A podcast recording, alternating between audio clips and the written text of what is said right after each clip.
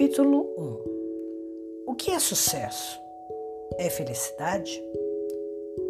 Para todos os lados que nos viramos, só se fala em sucesso. E pobres aqueles que fracassam. São execrados dessa sociedade que só respeita quem chega ao pódio. Seja qual for a sua definição de sucesso, certamente envolve a felicidade e muitas pessoas fazem qualquer coisa para conquistá-la.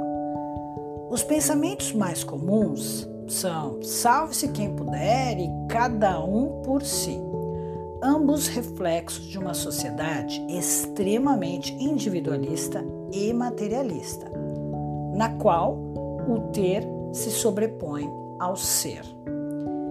Ter só é importante se significa que é isso que você realmente quer e não porque a sociedade assim o exige. O ser é bem mais difícil nesse contexto, pois mostrar seus sentimentos pode simbolizar fraqueza para algumas pessoas. Quem quer ser fraco?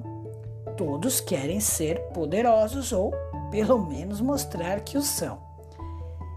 Isso fica demonstrado nos agrupamentos de macacos, onde a força, o grito e a cara de mal sempre espantam os adversários mais fracos.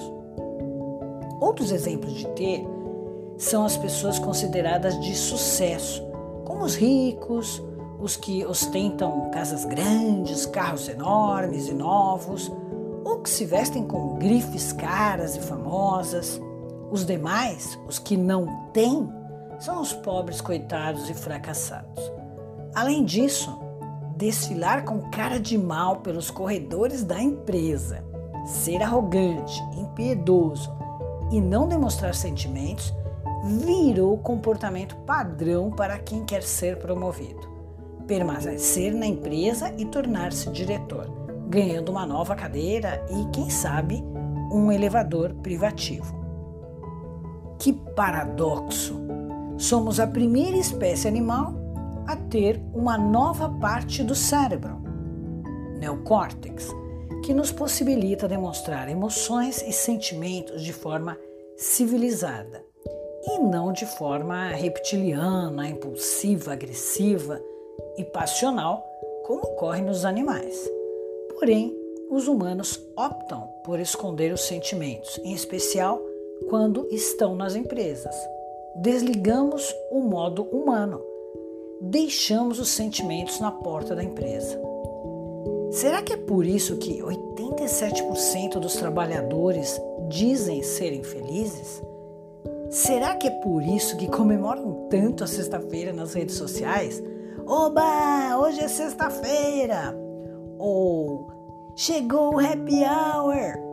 Indicando claramente que só é possível ser feliz fora do trabalho?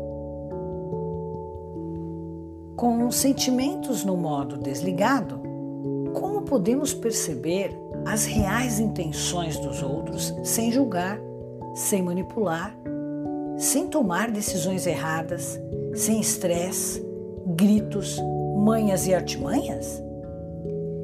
E o que felicidade e sucesso têm a ver um com o outro? Existe uma busca incessante pelo sucesso que para muitos se traduz em status, poder, dinheiro e acreditar que só tendo bens materiais é que se consegue ser feliz.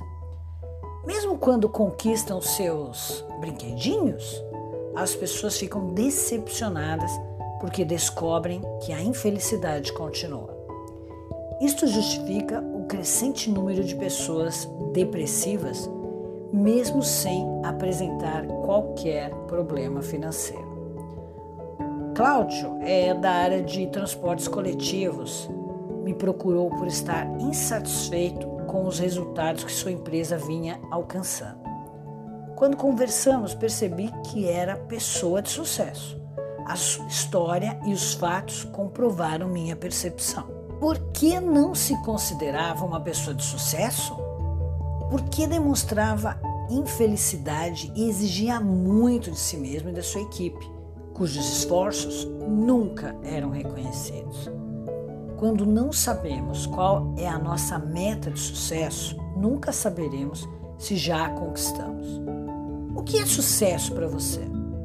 Seja qual for a sua definição para sucesso, poder, status, bens materiais, fama, bem-estar ou reconhecimento, o que verifico em todas as pessoas que já o alcançaram é uma significativa decepção e insatisfação.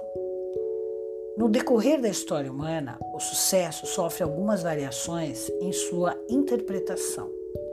Agora, no século XXI, ser bem-sucedido é ter alguns comportamentos que estão presentes na maioria das pessoas de sucesso. Abaixo listo 10 comportamentos comuns a elas.